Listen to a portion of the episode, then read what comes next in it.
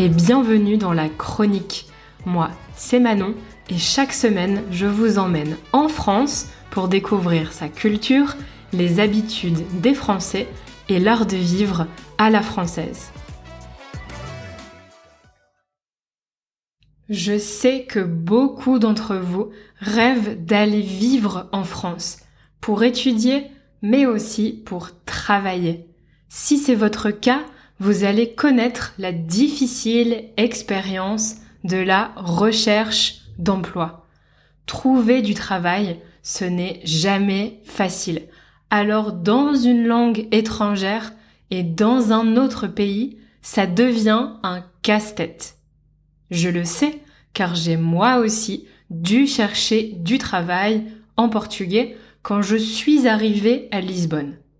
Entre les difficultés avec la langue pour comprendre le vocabulaire et se faire comprendre, et les différences culturelles, comment se comporter, comment rédiger sa lettre de motivation, comment s'adresser aux personnes qu'on rencontre, trouver du travail s'avère difficile.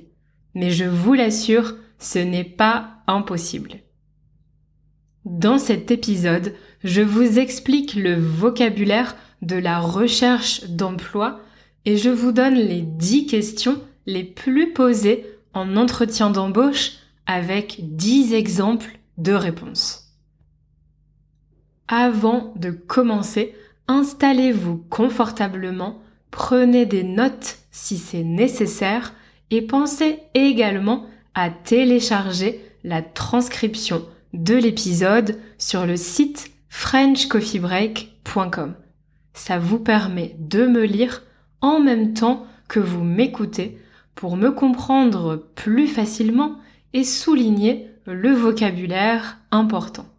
Tout ce contenu est totalement gratuit. Je ne demande absolument pas d'argent pour tout ce travail. En revanche, je vous serai extrêmement reconnaissante de laisser 5 étoiles à ce podcast et de le partager avec vos amis qui apprennent le français. Alors, si vous cherchez du travail en France, vous avez deux possibilités. Vous pouvez répondre à une annonce sur des sites comme Indeed ou Monster ou envoyer ce qu'on appelle une candidature spontanée. Ça signifie que vous avez spontanément décidé de contacter une entreprise en particulier car vous aimez particulièrement cette marque, ses produits ou son secteur d'activité. Vous leur envoyez donc votre candidature sans qu'ils aient publié d'offres d'emploi spécifiques. Si votre profil les intéresse, ça peut leur donner l'idée de créer un nouveau poste ou alors ils garderont votre CV jusqu'à ce qu'une place soit vacante. Dans tous les cas, vous n'avez rien à perdre à les contacter.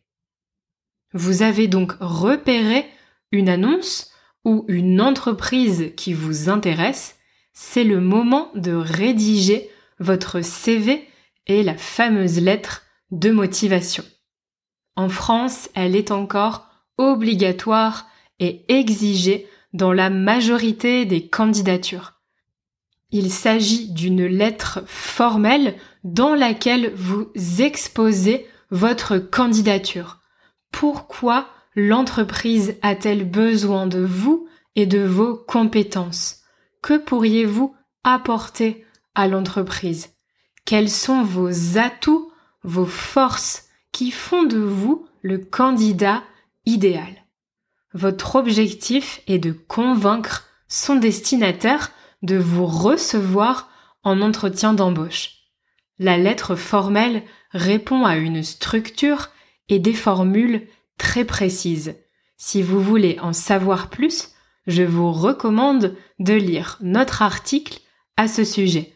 Vous retrouverez le lien dans la description de l'épisode.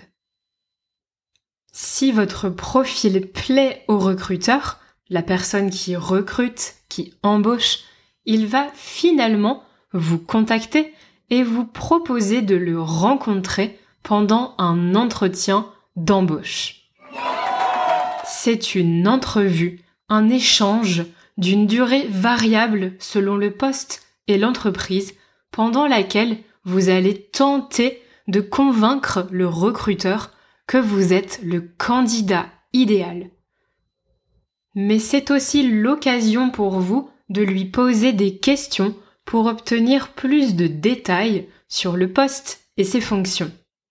En général, l'entretien se fait avec le directeur ou la directrice des ressources humaines, le ou la DRH. Par la suite, vous pouvez également avoir d'autres entretiens avec votre éventuel futur manager ou toute autre personne de l'équipe. N'oubliez pas que c'est une rencontre professionnelle formelle. Vous devez donc vous voyez la personne, lui parler en utilisant le pronom vous et pas tu, ce qui serait vu comme un manque de respect. Cependant, certaines entreprises plus jeunes et plus modernes pratiquent uniquement le tutoiement entre les employés. Ça signifie qu'ils utilisent le pronom tu pour se parler. Mais dans ce cas, la personne que vous rencontrerez vous le dira dès le début de l'entretien. Ici, on se tutoie. Tu peux me tutoyer. Les questions qu'on vous posera sont très variables. Elles dépendent du secteur d'activité, de votre expérience et du poste proposé. Sachez que les sujets intimes et personnels sont interdits en entretien. Un recruteur ne peut pas vous poser de questions sur votre orientation sexuelle, votre état de santé ou vos opinions politiques, ce qui serait discriminatoire. Donc si vous êtes une femme et qu'on vous demande si vous souhaitez avoir des enfants, par exemple, vous avez le droit de mentir, de refuser de répondre ou de détourner la question par une autre question. Pour vous aider à vous préparer pour le grand jour, j'ai fait pour vous une liste de 10 questions fréquentes qu'on peut vous poser lors d'un entretien. C'est parti. Première question incontournable. Parlez-moi de vous. Pouvez-vous vous présenter? Cette question paraît simple, mais elle est pourtant très importante. C'est une introduction qui vous permet de faire une forte impression dès les premières minutes de l'entretien. En vous posant cette question, le recruteur vous demande une courte présentation qui lui permet de vous connaître rapidement, de vérifier les informations citées dans votre CV, mais aussi de voir comment vous structurez votre discours. Soyez clair et concis. Par exemple, je m'appelle Manon, j'enseigne le français langue étrangère depuis six ans. J'ai travaillé pour plusieurs écoles de langue à Lisbonne, mais je travaille à mon compte depuis 2020. J'ai créé French Coffee Break, une école de français en ligne, et j'ai déjà accompagné plus de 1000 personnes à travers le monde dans leur apprentissage du français. Cette expérience m'a permis d'améliorer ma méthode d'enseignement, mais pas seulement j'ai également acquis des compétences clés comme la vente, le marketing, la communication ou la gestion des réseaux sociaux. Je suis maintenant à la recherche d'une opportunité professionnelle qui me permettrait d'avancer dans ma carrière. C'est pourquoi je suis devant vous aujourd'hui. Ne partez pas dans tous les sens, vous n'avez pas besoin de raconter toute votre vie mais faites un résumé synthétique de votre vie professionnelle et essayez d'interpeller le recruteur. Donnez-lui envie de continuer cette rencontre. Deuxième question fréquente, que savez-vous de notre entreprise? Le recruteur cherche ici à connaître votre intérêt pour l'entreprise et à savoir si vous avez fait des recherches avant de vous rendre à l'entretien. C'est le moment de lui prouver votre motivation. Renseignez-vous sur l'activité de l'entreprise, son organisation, qui est le PDG, le président directeur général, qui fait partie de la direction, quelle est leur formation? Recherchez également quelques chiffres comme l'effectif, c'est le nombre d'employés, ou le chiffre d'affaires, c'est-à-dire le montant des ventes faites par l'entreprise. Faites des recherches sur l'entreprise, mais aussi sur la personne qui vous reçoit. Vous pouvez commencer avec une phrase comme Comme vous, j'ai étudié les langues étrangères et je suis passionné par la linguistique. Ou j'ai lu sur votre site que vous êtes le leader mondial des cours de français en ligne. C'est d'ailleurs pour cette raison que je vous ai contacté.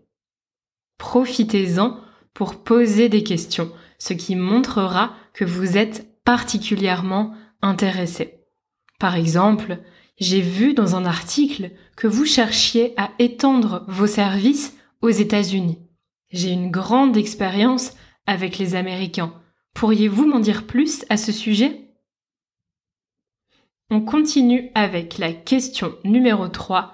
En quoi le poste à pourvoir vous intéresse-t-il? Autrement dit, pourquoi ce poste vous intéresse? Pour y répondre, vous devez bien connaître l'annonce et les missions qui y sont mentionnées. Vous devez faire le lien entre la description du poste et votre profil pour montrer au recruteur que cet emploi est fait pour vous. Par exemple, je trouve qu'avec les compétences dont je dispose et l'expérience que j'ai acquise ces dernières années, ce poste me convient parfaitement et s'aligne avec mes objectifs de carrière. Ou, d'après ce que j'ai entendu sur votre entreprise et de ce que j'ai lu, vos valeurs et la personnalité des employés me correspondent.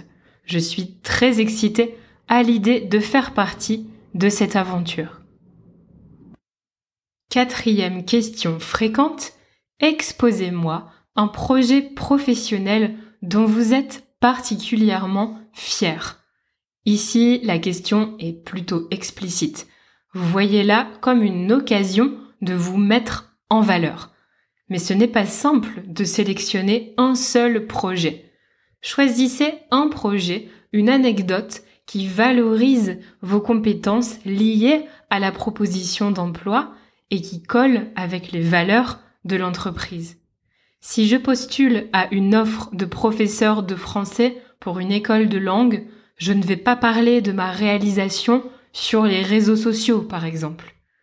Je dirais plutôt quand j'ai commencé à travailler pour l'école XY, j'ai constaté que la motivation des étudiants n'était pas très bonne. Ils ne participaient pas en classe et les résultats n'étaient pas atteints. Alors, j'ai décidé de changer de stratégie. J'ai appliqué une méthode plus moderne qui a mis les élèves au cœur de chaque cours. Finalement, j'ai vu la participation et leur motivation augmenter Ensemble, nous avons atteint les résultats attendus et leur satisfaction était maximale. C'est un succès pour moi car j'ai su adapter le contenu des cours aux attentes de mes étudiants. Prenez donc un problème que vous avez rencontré au cours de votre carrière et racontez quelle solution vous avez mise en place pour le résoudre. Question numéro 5. Comment envisagez-vous votre carrière? Où vous voyez-vous dans 5 ans, dans 10 ans? Pour répondre à cette question, il faut faire preuve d'honnêteté. Il n'y a pas de bonne ou de mauvaise réponse, c'est plutôt le moment de montrer qui vous êtes réellement. Êtes-vous ambitieux? Souhaitez-vous progresser? Ou cherchez-vous de la sécurité? Si vous n'êtes pas sûr, vous pouvez dire que vous ne savez pas exactement, mais que cette opportunité professionnelle sera déterminante pour votre avenir. Question numéro 6. Quelles sont vos qualités et vos défauts? Ou quels sont vos plus grands atouts et quels sont vos axes d'amélioration? Cette fameuse question fait peur à beaucoup de personnes. On ne veut pas paraître arrogant ni prétentieux, on ne veut pas non plus exposer ses faiblesses. Il faut trouver le juste milieu. Ne dites pas que vous n'avez pas de défaut. C'est premièrement impossible et surtout cette réponse sera très mal accueillie. Ne soyez pas trop honnête dans vos défauts non plus. Ne dites pas que vous êtes incapable de faire quelque chose. Ne parlez pas non plus d'échec. Vous devez trouver des qualités, des atouts en lien avec l'emploi à pourvoir. Par exemple, vous êtes dynamique, curieux, autonome, polyvalent. Évitez les réponses que tout le monde donne comme je suis motivé et organisé. Mais surtout, donnez des exemples. Je suis connu pour être dynamique. Avec moi, les étudiants ne s'ennuient pas. Ils disent tous que les cours passent vite. Côté défaut, évitez de dire que vous êtes perfectionniste. C'est ce que tout le monde dit. Soyez honnête montrez que vous êtes conscient de vos faiblesses, mais que vous travaillez dessus pour vous améliorer. Par exemple, je peux avoir des difficultés à gérer mon stress parfois, notamment quand je commence avec un nouveau groupe d'étudiants, mais je pense que c'est normal d'appréhender la rencontre avec des nouveaux élèves et je ne me laisse pas impressionner. On arrive à la septième question, une des plus importantes. Quelles sont vos prétentions salariales? Les prétentions salariales, c'est simplement le salaire que vous souhaitez recevoir. C'est à vous d'évaluer combien vous pouvez exiger en fonction du secteur d'activité, de votre expérience, de la taille de l'entreprise et de sa localisation. Renseignez-vous auprès de la concurrence pour vérifier combien offrent des entreprises similaires et proposez une fourchette de salaire. Alors non, une fourchette dans ce contexte, ce n'est pas l'objet pour manger, mais un écart entre deux valeurs. Par exemple, compte tenu de mon expérience, un salaire de 45 à 50 000 euros annuels me paraît justifié. Ne soyez pas trop gourmand et proposez un montant réaliste. Question numéro 8. Savez-vous travailler sous pression? Comment gérez-vous la pression? Soyez honnête également pour répondre à cette question, mais l'important est de toujours donner des exemples pour illustrer votre réponse. Par exemple, je pense être capable de fournir un travail de qualité même quand les délais sont courts et que la pression est forte. Par exemple, j'ai déjà accompagné de nombreux élèves à préparer le DELF. Avec certains, nous avions peu de temps pour préparer l'examen, mais avec de l'organisation et de la discipline, nous avons toujours obtenu les résultats attendus. Cette question peut aussi être l'occasion de poser des questions à votre tour sur le niveau de stress et de pression que va subir le futur employé. Peut-être que cet emploi n'est pas pour vous et c'est pas grave, mais mieux vaut le savoir avant. Question numéro 9. Quels sont vos hobbies, vos passions, vos passe-temps favoris? Que faites-vous de votre temps libre? Cette question peut paraître anodine, mais c'est encore une occasion pour mettre en valeur vos compétences.